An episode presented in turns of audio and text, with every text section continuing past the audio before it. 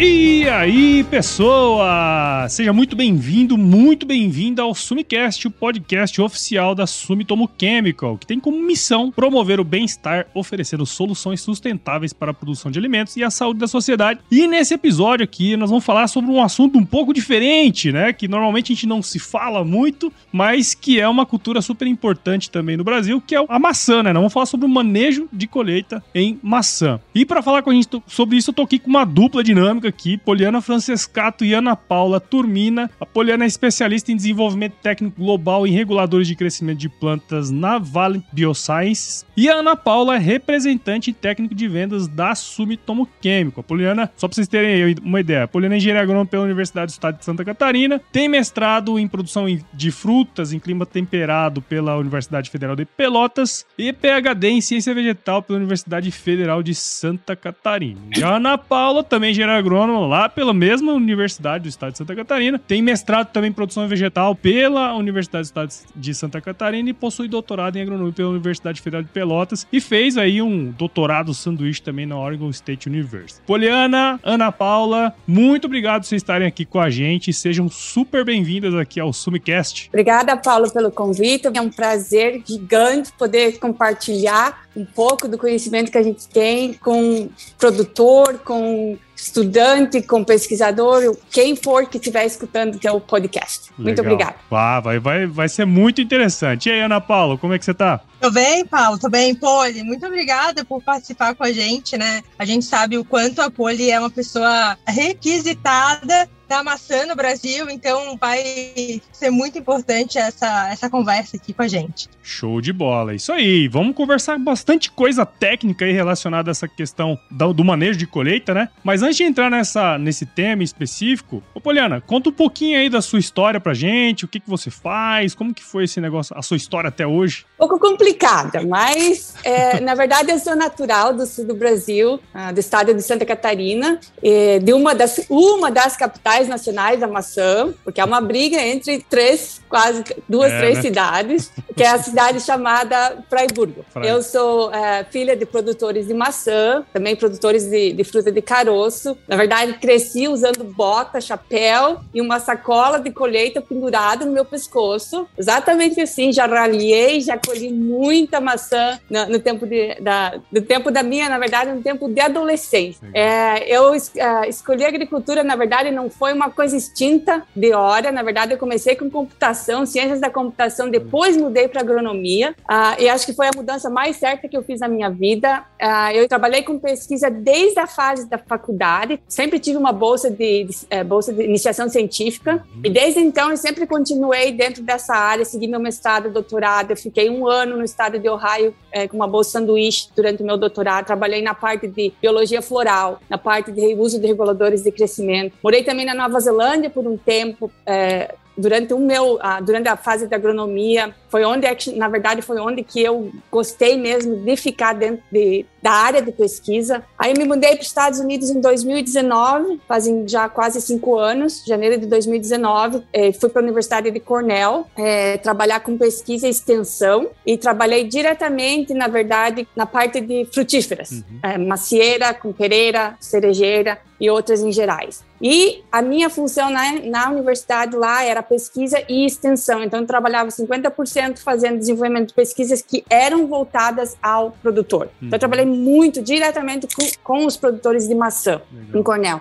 Isso foi em 2015, quando eu vim a Cornell. Em 2019 eu uh, me juntei à Vale do Biosciences que hoje é, é, que na verdade é uma subsidiária integral da Sumitomo Chemical, é uma empresa de uma empresa líder em pesquisa, desenvolvimento e comercialização de biorracionais. E no meu caso, eu sou a especialista técnica na parte de reguladores de crescimento, que na verdade é um biorracional. Então, minha função na empresa hoje é muito parecido com o que eu fazia com a universidade, trabalho um pouco com pesquisa, mas também mais nessa parte de transferência da tecnologia, tá? Tudo, toda a pesquisa que é desenvolvida desenvolvimento na Valent, de alguma forma eu transfiro, transfiro isso para o produtor ou para o, usuário final. Legal. É, e a gente estava até falando previamente, né, dessa questão de, de, às vezes ter uma distância grande, né, entre o produtor, a academia e tal, né? E o fato de você ser filha de produtores, ter trabalhado no campo também, provavelmente te ajuda muito nessa transferência de tecnologia, né? Porque uma coisa é você estudar os aspectos técnicos por trás de todo, todo o processo, né, de produção, e outra coisa é você traduzir isso para a linguagem do produtor, né? Acredito que isso deve, deve te ajudar muito até hoje, né? Exatamente. É, é necessário uma. Hoje, o mundo científico, na verdade, ele é um mundo muito fechado. Uhum. E é, é, um mundo que precisa de uma tradução, praticamente. Sim. Então, a pessoa que está trabalhando na parte de extensão, que no caso eu me enquadro quase como uma pessoa de extensão, ela precisa traduzir toda essa ferramenta tecnológica que é gerada por pesquisadores ou mesmo pelo, pelo centro de pesquisa, enfim, para o produtor em si, uma, de uma forma prática e fácil. Legal, bacana. E agora vamos lá com a Ana Paula. Fala um pouquinho pra gente aí de você, a sua história. A minha história é um pouco parecida com a Poli, mas eu não sou filha de agricultor, né? Eu uhum. sou uma Catarina também, é, nasci em cidade grande, mas desde pequena eu já tinha certeza que já tinha feito a minha escolha, né? Que eu ia trabalhar com plantas. Então, ah, é? quando eu terminei o colégio, era muito óbvio para mim que eu iria fazer agronomia, né? Ah, então, legal. eu fiz agronomia durante toda a minha graduação. Eu também sempre fui bolsista em iniciação científica, né? E já sabendo, né? Já sabendo do mestrado, já trabalhando durante toda a minha graduação com os colegas que eram mestrandos e doutorandos, eu já sabia que eu ia fazer isso, né? Então, eu tive a oportunidade também do meu mestrado trabalhar com maçã, com sistemas de condução. Também tive a oportunidade de ir para Cornell, na mesma universidade que a Poli trabalhou. Aí eu retornei para o Brasil, terminei o doutorado, terminei o mestrado, fui fazer o doutorado. Durante o doutorado, eu também tive uma oportunidade de ir para os Estados Unidos, na Oregon State University, e trabalhar com reguladores de crescimento, né? Eu também trabalhava com a parte de indução floral. Então, acho que essa nossa ligação, eu e a Poliana, a gente tem uma ligação de amizade também, é, dos nossos trabalhos serem teoricamente parecidos, assim. Então, a gente tem uma, eu tenho uma demanda pela Poliana bem grande aqui no Brasil, porque a, a cadeia produtiva da maçã é uma cadeia extremamente organizada no Brasil, extremamente técnica, né, que exige da gente conhecimento técnico, faz bastante pergunta de fisiologia, né, é, pergunta bem é, que vai a fundo mesmo em como a gente vai usar alguns reguladores, né. Legal. Então a gente está aqui hoje para falar de um regulador que é muito importante na cadeia produtiva da maçã, que ele faz toda a diferença, né, na nossa na nossa pré-colheita, no nosso manejo de colheita em si da maçã. Legal, show de bola. É, eu acho muito interessante, assim, eu sou agrônomo também, né, mas eu acho muito interessante as pessoas que desde criança fala assim: não, eu vou ser agrônomo.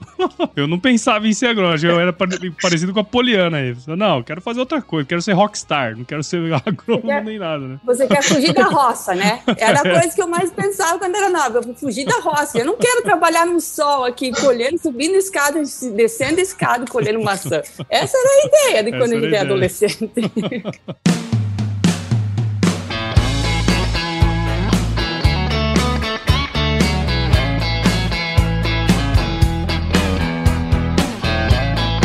vai entrar bastante nesses aspectos técnicos que a Ana Paula comentou. E a gente. Uh, aqui dentro do Agro Resenha, né? Dentro do Sumicast, Agro Resenha, acho que mais no Agro Resenha, a gente tem ainda uma. Quase nunca fiz nenhum episódio sobre maçã, né? Eu acho que seria legal, só pra gente dar uma introdução aí, é, onde que se dá a produção de maçã hoje no Brasil? Eu sei que Santa Catarina é um estado muito importante. E quais são as principais características dos produtores, das, da, dos pomares? Teria como contar um pouquinho, só dar uma contextualizada aí pra gente dessa cadeia tão interessante aí? No Brasil, a gente tem três estados que produzem maçã, né? A gente tem uma região pequena no Paraná, Santa Catarina e Rio Grande do Sul, mas praticamente as regiões produtoras são divididas entre Santa Catarina e Rio Grande do Sul então, a gente tem a cidade de Vacaria aqui, mas tem alguma coisa em São Francisco de Paula, Caxias, Antônio Prado e P que produz maçã. E em Santa Catarina a gente tem São Joaquim, né, região da Serra Catarinense, e a gente tem ali a região de Fraiburgo, Videira, que é o meio oeste de Santa Catarina.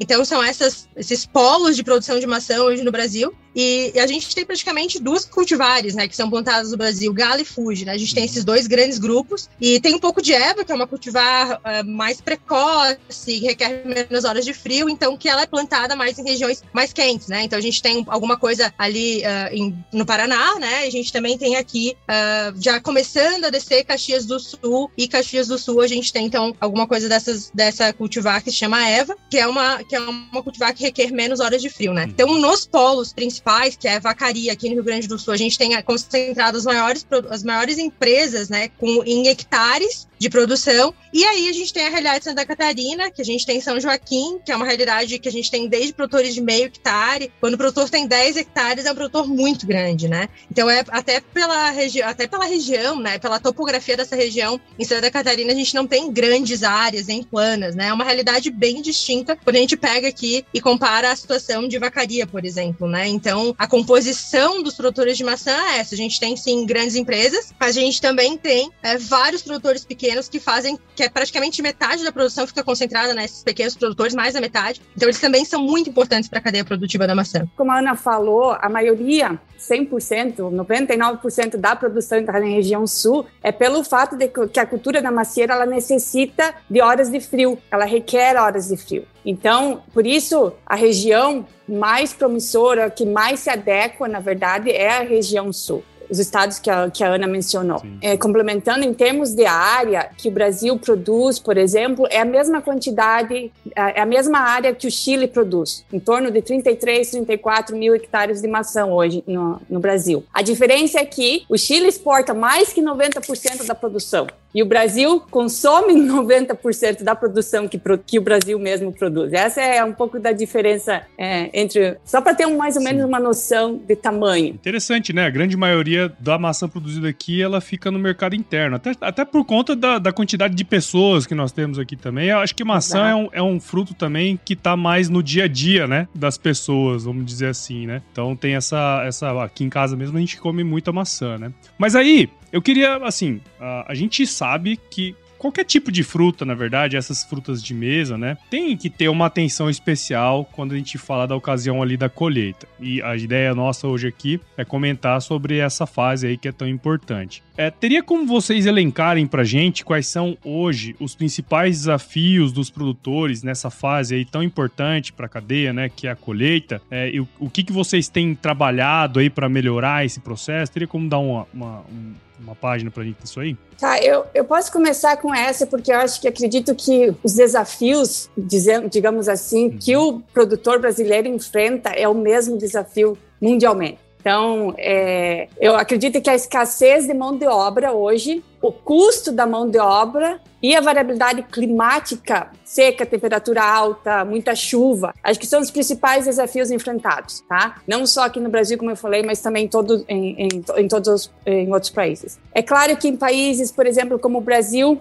onde se concentra duas principais variedades que a Ana mencionou antes, que é a Gala e Fuji, os produtores que têm áreas maiores são mais afetados, tá? Porque é, é uma, é uma, a produção é muito concentrada nessas duas variedades. Então, a colheita de uma determinada variedade ela tem que ser sempre feita num período muito curto. E se o produtor não tem, é, não possui mão de obra suficiente para colher toda essa área, ele vai correr o risco de perder o ponto de colheita. E o ponto de colheita a gente sabe que é um, é, é um, é um dos do, do pontos chave na conservação de fruto. Se o produtor perde o ponto de colheita, ele vai perder qualidade, fruto vai perder qualidade, sabor, textura, não vai armazenar por muito tempo. Uhum. E dependendo das condições do pomar, do clima, quanto mais se demora para colher, o produtor também vai enfrentar problemas de queda de fruto, vai perder a produtividade por queda de fruto. Então, mão de obra hoje e mão de obra qualificada é, é, é um tema é, é bastante complicado. E claro, tudo isso vai levar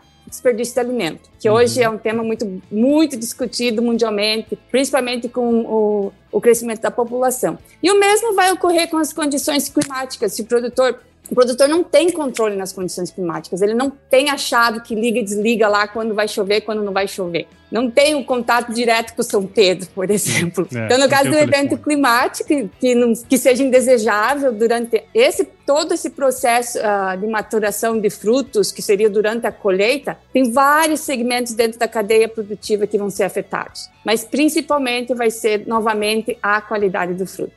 Uma seca vai gerar frutos pequenos, a gente sabe que a maioria do, dos, dos, pomares no Brasil de maçã, eles não são irrigados, então é, é uma, não tem um sistema de, de, de, irrigação, então a seca vai prejudicar, excesso de chuva vai, vai, vai acabar gerando uma rachadura de frutos, por exemplo, afeta a qualidade, de a qualidade final do fruto, a temperaturas altas vai acelerar a maturação do fruto, também, tudo isso vai gerar todos os problemas que eu citei anteriormente. Uhum. Como eu falei antes, 90% da produção interna hoje, ah, da produção aqui no Brasil é para consumo interno. Ah, é, devido às, às tecnologias de, de, de, armazenamento hoje que estão disponíveis no Brasil. O Brasil tem uma, uma, uma, área bastante forte no Brasil, na verdade, essa parte de armazenamento, porque se para se manter, hoje a gente consegue fornecer maçã aos brasileiros de janeiro a janeiro, devido a, é, devido a esse fato. E temos câmara frias com atmosfera controlada e tal. Mas isso só se torna possível quando os frutos são colhidos de uma, na forma correta. Então, quando se tem mão de obra suficiente, quando o produtor tem um planejamento melhor, no ponto de, exato de firmeza, índice da MIB. E tem duas coisas que no Brasil agravam também, que é a questão de cultivares, né? Que a gente tem uma janela bem marcada, assim, entre coligalha e fuge, né? Ah, claro, o brasileiro gosta muito de comer gala, e aí a gente acaba que não tem outras cultivares, então isso é um agravante, né? A gente ficar na mão de duas cultivares, então a gente acaba concentrando a nossa colheita por causa disso, né? Uhum. Então a gente teria que trabalhar com diferentes, cultivares, variedades diferentes, né? Para poder tentar introduzir, tentar introduzir essas cultivares brasileiras brasileiro comer isso, ou a gente exportar isso, para a gente poder ter um alívio um pouco maior na nossa colheita. E também a questão da aspiração da dormência, né? Quando a gente começa a superar a dormência da maçã, porque ela cai a folha, né? Que a fala, cai a folha, ela para para de trabalhar durante todo o inverno, quando começa a esquentar, a gente tem uma tendência de que todo mundo comece a fazer a quebra da dormência, né? Então, isso também afeta porque todo mundo acaba, a gente acaba tendo que quebrar praticamente tudo junto, superar essa dormência das plantas todas junto e acaba também concentrando, né? Então,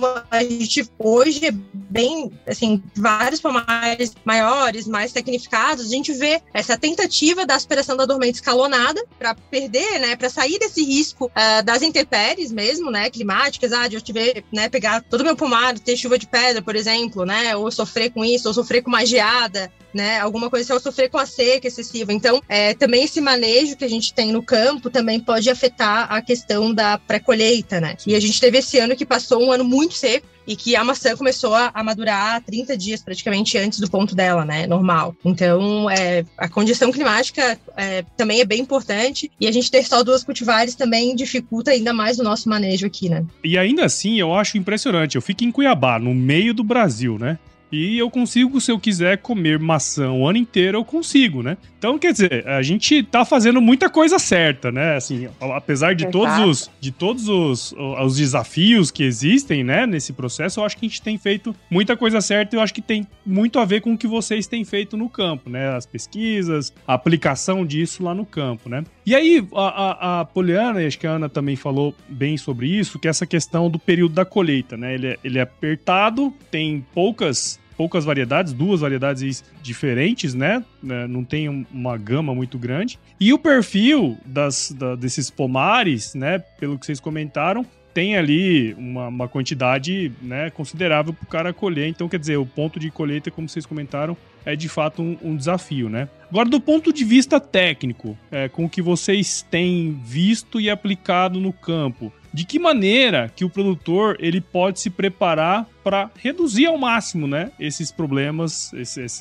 esses, desafios, vamos dizer assim. Em relação a essas estratégias que existem hoje, que o produtor pode tomar para talvez ajudar com esses desafios que ele tem a campo. A Ana mencionou bem ali a, a parte de eu acho que o planejamento seria o primeiro passo. Não que eu, eu não sou uma pessoa que planeja 100% da minha vida, mas o planejamento é uma coisa que tem que ser feito, tanto não de pessoas é, da mão de obra em pessoas, assim, como também de maquinária até o planejamento climático. Mesmo que o produtor não tenha um controle, ele tem que ter esse, esse, é, esse planejamento, tem que ter uma ideia do que, que vai acontecer durante, pelo menos durante aquele mês ou aquelas primeiras semanas ah, durante a época de colheita. Então, é, e, e, esses pontos acho que são críticos e são os desafios principais, é, que, ou desafios enfrentados que ainda necessita um bom planejamento. A Ana também mencionou outra estratégia é a diversificação de variedades e cultivares, que é tudo muito focado entre gala e Fuji. É um tema que hoje, na verdade, tem sido bastante discutido no Brasil, no intuito de reduzir essa, essa vulnerabilidade é, do setor, tanto em termos produtivo quanto comercial, tá? Uhum. Hoje tem a empresa de pesquisa e extensão de Santa Catarina, que é a IPAGRE, está realiza, realizando um, um, projeto muito interessante nessa área. Ela já conseguiu lançar diversas cultivares de variedades com boa adaptação climática para o sul do Brasil, com ah, essas variedades apresentam frutos de alta qualidade, têm potencial de armazenamento. O problema hoje, o maior desafio no Brasil, desse cenário, dessa forma de poder, é, é, uma estratégia para poder ajudar o, o, produtor é a reeducação do consumidor. Hum. O consumidor aprender e diferenciar é, a comprar essas diferentes variedades. Não só comprar galho e fuji ou comprar maçã. Por exemplo, nos Estados Unidos hoje, se eu vou no mercado, no mercado em si eu encontro em torno de 10 variedades diferentes que eu tenha a possibilidade de escolher. Hoje, acredito que há mais, há dezenas de variedades disponíveis. É claro que o meu local, eu moro no sul do estado de Oregon aqui, eu não tenho todas as, variedades, as variedades que são produzidas no lado oeste, são diferentes do que são produzidas no lado leste. Então, uhum. mas existem dezenas de variedades. Então, a reeducação hoje é meio problemático no Brasil, na verdade. Uh, outra estratégia Paulo, na verdade, a Ana é, pode vai complementar com isso também, é, que hoje o produtor tem em mãos é, para enfrentar todos esses desafios, na verdade, é, e, e, essas estratégias também fazem parte do planejamento, é o uso de reguladores de crescimento. Um deles, a Ana comentou até que seria a parte de quebra de dormência, então seria a, o uso de um agente químico ou biológico que ajude na superação de dormência. É, só para deixar claro, quando eu falo regulador de crescimento, em termos técnicos, para quem está ouvindo hoje, a gente, reguladores de crescimento vegetais, por exemplo, eles são compostos ou substâncias orgânicas naturais ou sintéticas, tá? Naturais quer dizer que a planta tem a capacidade de produzir aquela substância, e sintética que a gente produz sinteticamente. Essa substância ela tem a capacidade de influenciar os processos, os processos fisiológicos da planta. Então, são utilizados geralmente para melhorar tanto aspectos quantitativos como qualitativos. Então, um agente de superação de dormência também é considerado como um regulador de crescimento. E ele já é utilizado normalmente no sul do Brasil para satisfazer as exigências climáticas da planta da macieira, tá? A única coisa que o produtor faz é, é aplicar esses produtos em determinados momentos em diferentes pomares. Então, ele consegue escalonar a brotação, consegue escalonar a floração e, consequentemente, a colheita também. E, e, dentro desses, digamos, um terceiro, uma terceira estratégia que seria o uso desses reguladores de crescimento também, hoje é, os, os, produtores brasileiros têm disponível a Retain. Retain é um, é um produto oferecido pela Sumitomo Químico, que está dentro da, da, da classe dos produtos biorracionais, ou seja, produtos sustentáveis de origem biológica que são utilizados para a melhoria dos cultivos, tá? Uhum. Quando uh, o Retain foi lançado em 2005, ele foi é, isso 2005 é, no Brasil, nos, é, a primeira vez que foi lançado foi em 1997. Foi realmente foi um game changer, tá? Uhum. Nem sei traduzir essa palavra para o português, mas foi um virada de jogo, virada de jogo. Exato. Para os produtores pela forma na qual ele, ele funciona. Então, acho que é uma ferramenta hoje que o produtor tem em mãos e se ele utiliza de forma correta, ele vai trazer benefícios gigantes para o produtor. E do ponto de vista do funcionamento dele, o que que de fato esse produto, né, ou esse regulador, vamos dizer assim, o que que ele faz ali que permite que haja essa melhora que você comentou? Na verdade, o Retain ele possui uh, o ingrediente ativo que se chama AVG, que é aminoetoxivinilglicina. Tá? É, ele é produzido por fermentação, tá? O produto todo é, é produzido aqui nos Estados Unidos por fermentação e essa molécula, esse é, ingrediente ativo, ele tem a função de inibir a síntese ACC sintase, que previne a produção de etileno. Uhum. O que, que é o etileno? Tá, o etileno digamos, etileno é um hormônio vegetal, que a planta, ele está entre os cinco principais um, entre os cinco principais hormônios que são hoje conhecidos, que tem uma, é, tem, a gente já sabe o efeito e a função. Está muito bem conhecido, tá? Então, a planta tem a capacidade de produzir etileno. Quando a gente aplica um retain, a gente está aplicando um AVG que vai bloquear essa produção de etileno. O que, que o etileno faz na planta, por exemplo? Ele é responsável pelo amadurecimento de frutos e da planta. Uhum. Ele é responsável pelo aumento da taxa de senescência, decisão de folhas, frutos e flores. Geralmente, esse hormônio está no estágio final do desenvolvimento da planta e do fruto. A gente chama de aging hormone. É um hormônio responsável pelo envelhecimento. Então, a aplicação de retain, ela vai fazer com que os níveis de etilenos produzidos pela planta, ela reduza tá? Fazendo com que a velocidade de maturação dos frutos também diminua e o produtor tenha a capacidade de colher esse fruto mais para frente. Então, ele, ele, uhum. escalona a colheita. Então, desta forma, o produtor vai conseguir escalonar a, colhe a colheita em diferentes blocos. Então, um bloco ele quer, ele tem a, ele planeja de fazer a colheita normal, o outro bloco ele pode fazer a aplicação do Vitem e poder fazer a colheita uma, duas, até três semanas depois, tá? Então, ele tem essa capacidade. Então, ele consegue otimizar tempo, mão de obra e o uso uh, de, maquin de maquinários. Em relação a essa parte de flexibilidade, é um produto que é bastante flexível, tá? O produtor tem a capacidade de, de aplicar entre 28 dias até 7 dias antes da, a, da colheita prevista. Claro que quanto mais cedo o produtor aplica o produto, melhor controle na produção de etileno ele vai ter. Ah, lembra que você está freando essa produção de etileno. Não é que a planta vai parar todo o processo fisiológico, não vai parar de produzir etileno, você está freando isso. Então a uhum. planta continua com, com o seu desenvolvimento normal, só que de forma mais lenta. Tá? Uhum. Então, é, se muitas vezes, claro que é, a, a, partir dos sete dias, é, sete dias antes da colheita prevista, é claro, se o produtor consegue colher um bloco hoje e ele só vai voltar naquele bloco sete dias depois, ele tem a capacidade de aplicar o produto. Mas esse o produto que é aplicado mais perto da colheita, na verdade, ele vai ajudar mais com a qualidade do fruto, tá? Que vai para a câmara fria. Ele não vai conseguir atrasar muito a colheita. Quando se busca atraso de colheita, a melhor época de aplicação do produto seria mais cedo, mais entre 28, 21 dias antes da, da colheita. E é interessante, né, esse ponto que vocês trouxeram, justamente por conta de todos aqueles problemas que vocês comentaram antes, né? Quer dizer, a gente tem um problema de mão de obra, quer dizer, um, um, um curto espaço de tempo para você fazer essa colheita, né? A questão da maturação. Então, uh, você utilizando esse, esse manejo, né, esse, esse produto e tal, você consegue, de certa maneira, melhorar esse, esse aspecto operacional e também, mais para frente, o aspecto de qualidade do produto, né? E, e, armazenamento e tudo mais, né? É mais ou menos isso, né? Tem a questão da evolução das câmeras frias aqui no Brasil. Então, a gente, cada vez mais, o produtor quer levar a longo prazo essa fruta, né? Então, a gente uhum. vê que muitos têm investido em câmeras de dinâmica, né? Então, assim, a gente sabe que para essa fruta entrar bem numa câmera fria, ela precisa estar muito bem colhida né? O ponto de colheita dela é muito importante para ela entrar na câmera fria. As câmeras frias mais modernas, o fruto, sem dúvida, para pagar esse investimento, tu precisa entrar com o fruto muito bem na câmera fria. Então, é importante a gente ter esse fruto de qualidade, esse fruto firme, colhido no ponto certo, que o retém traz isso pra gente, né? Uhum. Então, com isso, eu queria que a Poli falasse um pouco mais dos outros benefícios que, que, que a gente tem quando a gente usa o retém, né? O re, retain nos Estados Unidos e retém aqui no Brasil, a gente fala retém, né? o retain, como eu escutei.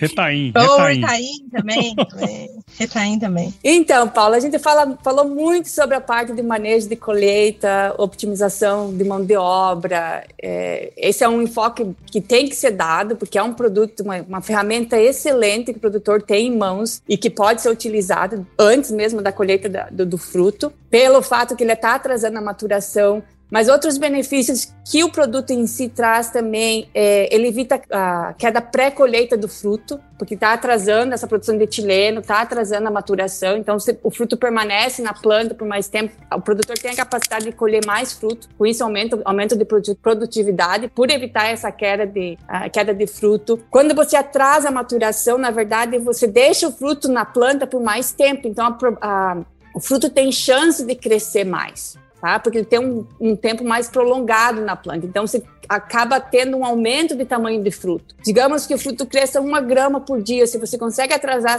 a, a, fruto, a colheita por uma semana, por exemplo, são sete gramas extra que o produtor tem. Um, um, tema que é muito debatido, a parte de coloração de fruto. Na verdade, algumas, claro que quando o etileno também é responsável por dar a coloração do fruto. Você está atrasando isso, vai acabar atrasando um pouco a, a, a coloração do fruto. Mas muitas vezes, Quando você atrasa, e isso é bem claro na Fuji, por exemplo, que é uma variedade mais tardia, a colheita se dá mais tardia. Quando você atrasa a colheita, você acaba colocando esse momento de colheita um pouco mais para frente, e, e, e uma semana de diferença no final da primavera ali, quando a temperatura começa a baixar, faz uma diferença gigante na cor. A cor ela necessita de no, é, temperaturas noturnas mais frias. Então já está começando o outono, então se você consegue atrasar por uma semana, você acaba colocando a, a, a colheita numa janela melhor para a coloração do fruto. Então acaba aumentando a cor do fruto. Aqui no Brasil a gente não tem o hábito de usar uh, são bem bem poucos produtores que usam uh, retém na Fuji, né? Usa, a gente usa praticamente na Gala. E aí, quando eu falo, oh, mas tu pode usar retém na, na, na Fuji, né? Tu pode deixar essa Fuji por mais tempo, para fazer ela crescer, para ela ganhar um pouco mais de cor,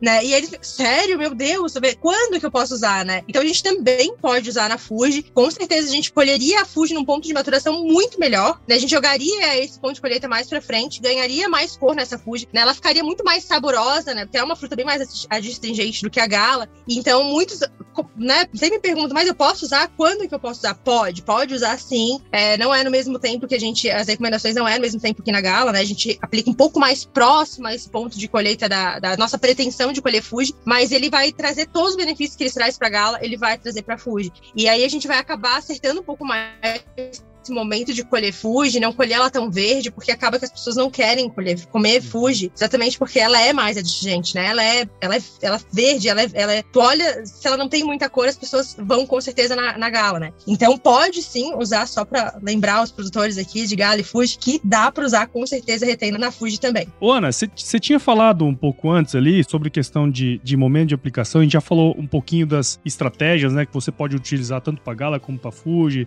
e tudo mais. Conta pra pra gente um pouquinho então dessa questão da recomendação, quando usar, né? Acho que a Polina já falou um pouco disso, e também é, dose, como é que funciona esse negócio? Então, Paula, a bula do retém ela é bem ampla, né? A gente consegue aí é, começar as aplicações, né? A gente pode é, fazer essas aplicações no período bem longo, né? De 28 a 7 dias antes da colheita. E as doses, elas podem ser de um pacote a meio pacote, conforme o manejo de colheita desejado. E também o período de carência é 7 dias. Então, a gente tem essa flexibilidade na bula do retém e na maneira com que a gente vai usar o retém no campo, tanto para Gala quanto para Fuji, é, tem essas vantagens, né? Então é um produto que a gente viu uh, tanta coisa dele e a gente não também tem essa questão da bula de dessa flexibilidade, né? Dessa, dessa questão bem ampla assim de uso. Assim, ó, se o retém é usado de forma correta, ele vai trazer o benefício que o produtor está buscando, tá? Então, o produtor tem que ter cuidado, sempre ter um bom, uma boa cobertura, tá? Sempre busca entre. A gente sempre fala entre mil litros de água por hectare, tá? Entre 800 a mil litros de água por hectare. Não se aplica um produto quando a planta está sob estresse, no meio da tarde, quando a planta está, quando a temperatura da, a, do ambiente, tanto a temperatura do fruto está muito quente, tá? A gente sabe que o produto não vai ter a mesma eficácia, então o produtor tem que esperar pelo menos aplicar durante a manhã, quando a temperatura interna do fruto está mais baixa, e a planta também não está tão estressada para melhorar a absorção do produto. Tá? Esses são pontos bem críticos. É importante a utilização também de um, uh, de um espalhante adesivo com, com retain, tá? para melhorar também. É um produto que, que, que tem uma eficácia gigante, mas não é um produto barato para o produtor simplesmente comprar e aplicar. Então tem que tomar um certo cuidado para tirar a eficiência máxima que o produto pode ter. Temperaturas, a Ana comentou muito bem isso, temperaturas muito, muito altas. Talvez o produtor tenha que planejar aplicar um pouco antes dessas, desses dias quentes que estão vindo, por exemplo. É, dose, Ana deixou muito claro isso. Quanto maior a dose, ele é responsivo. Então, quanto maior a dose, melhor uh, melhora a eficácia do produto. Outro assunto também, variedades, por exemplo, a Gala, ela responde melhor ao, ao retain do que a Fuji, tá? Então, às vezes até quando eles aplicam um terço, que eu não recomendo aplicar um terço da dose do produto, porque é, é uma, é, um, é uma dose muito baixa. Meia bolsa, que seria meia parcela, a aplicação dividida de meia bolsa, sim. Agora, um terço geralmente não traz os benefícios suficientes. os benefícios necessários que a planta precisa. Uh, mas a Fuji, por exemplo, geralmente ela necessita um pouquinho mais, pela forma de, ela produz muito menos etileno do que uma gala, por exemplo. Então a necessidade da dose é maior. A quantidade de carga de fruto, por exemplo, uma fruta super carregada, geralmente a colheita já vai ser naturalmente mais atrasada do que uma, uma planta que não tem uma carga uma, que, do que uma planta que tem uma carga baixa. Então isso vai levar em consideração, ó, esse ano as minhas plantas estão muito carregadas, as minhas plantas de gala, então talvez eu não vou com uma bolsa inteira, vou com uma meia bolsa. Agora é um ano que tem uma carga mais baixa, a gente sabe que a maturação vai ser mais precoce, a gente sabe que o problema de caída de fruto vai ser maior. Então aumenta a dose nesse, nessa nessa situação, nesse cenário. Então, tudo isso tem que ser levado em consideração pelo produtor. Uma coisa que a gente tinha que falar do, dos outros usos do retém, e uma coisa que a Poli chamou a atenção é com relação a essa questão do, da diferença de galho e fuge, né? A gente sabe que elas elas são maçãs, elas têm um hábito bem distinto, né? Principalmente lá na forada, uh, na questão de, de indução, diferenciação e também na produção de etileno, né? Uh, Polito, consegue falar pra gente dos outros usos que tem aí mundo afora do retém e também em outras culturas e também na nossa bula, né? A gente sabe que a bula dele não é só para pré-colheita, né? Poli, já que a gente, a gente falou de pré-colheita e falou um pouco de pós-colheita, mas não citamos exatamente os, os benefícios que o retém traz pra gente lá na câmara fria, né? Ou lá depois que a gente tira essa fruta da câmara fria. Tu podia citar pra gente um pouco sobre isso? Bom, na verdade, quando você aplica, você está atrasando essa maturação dos frutos, você está atrasando também a perda na firmeza do fruto, tá? Se mantém um fruto firme por mais tempo e, mais, e uma crocância melhor. Então, essa redução na perda da firmeza, ela traz muito benefícios não só na colheita, mas também como pré-colheita. Por exemplo, um problema muito comum na gala é a rachadura peduncular, tá? A incidência de rachadura peduncular, que ocorre tanto na colheita como em pós-colheita. Claro que se tiver uma chuva muito intensa, é, que o produtor não tem controle nisso, a incidência dessa rachadura vai aumentar, tá? E muitas vezes o Bitem, ele pode ajudar um pouco, mas quando a chuva for demais, não tem o que fazer com, com esse tipo de rachadura. Mas ele ajuda, já tem dados, tem dados publicados que ele ajuda a diminuir, reduzir essa incidência de rachadura peduncular, tá? Na colheita e pós-colheita. Ela ajuda a residir muitos dos outros ah, distúrbios fisiológicos, tá? Que também ocorrem durante a pós-colheita. Por exemplo, na Fuji, o pingo de mel, seria o acúmulo de açúcares no interior do fruto. Isso também, que na verdade é aumentar a incidência de fungos em doenças causadas por fungos. E a, o, o retain também tem um efeito nisso, realmente pelo fato desse atraso na maturação, esse controle na produção de etileno que a planta tem. Quase todos os outros distúrbios fisiológicos que ocorrem na câmara fria que estão relacionados à produção de etileno o Retain tem a capacidade de promo é, promover um controle melhor. Bom, bacana, pessoal. Assim, a gente explorou bastante, né? Então, achei bem legal esse episódio. Aprendi bastante aqui com vocês. Tenho certeza que quem tá do outro lado aí aprendeu como, como utilizar melhor das ferramentas, né? Para de fato alcançar esse objetivo, que é ter bons frutos, uma boa produtividade, enfim. É, isso tudo ajuda no processo final aí, né? Do processo da produção da maçã. Então eu queria muito agradecer você, Poliana, Ana Paula, por estarem aqui com a gente no Sumicast. E agradecer e parabenizar vocês pelo trabalho de vocês, viu? Eu que agradeço, Paulo. Obrigada novamente. E a gente está à disposição aqui, a Ana lá no Brasil, para qualquer pergunta, qualquer. A gente está aqui para ajudar. Não é que a gente sabe todas as respostas, mas o que a gente for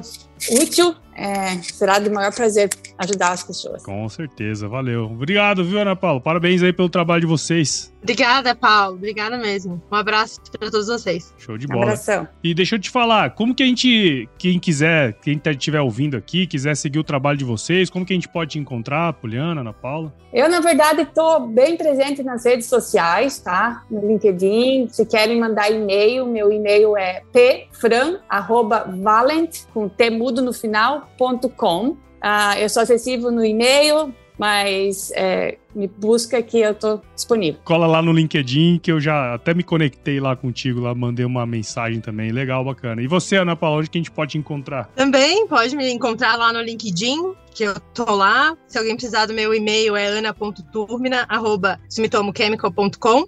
É, pode mandar um e-mail que a gente entra em contato, manda o WhatsApp. e tira todas as dúvidas que, que forem surgindo. Show de bola. E para você que ouviu esse episódio até agora, aqui tenho certeza que você viu valor em tudo que a Ana, a Paula e a Poliana conversaram aqui pra gente, mostraram pra gente. Então, considere compartilhar esse episódio aqui com alguém que vai se beneficiar desse conteúdo aqui. O podcast ele cresce na medida em que você participa junto com a gente. Siga o Sumicast em seu agregador de podcasts favorito e acompanhe também os episódios no Agro Resenha Podcast. Siga a Sumitomo Chemical nas redes sociais, basta procurar lá por arroba Sumitomo Chemical Brasil no Instagram, Facebook, LinkedIn, YouTube e visite o site da Sumitomo Chemical também, o www.sumitomochemical.com. Tá certo? Valeu, pessoal. Tudo de bom pra vocês aí. Eu sempre finalizo aqui dizendo uma frase de muita sabedoria que é se chover não precisa molhar a horta. Tá bom? Fiquem com Deus aí.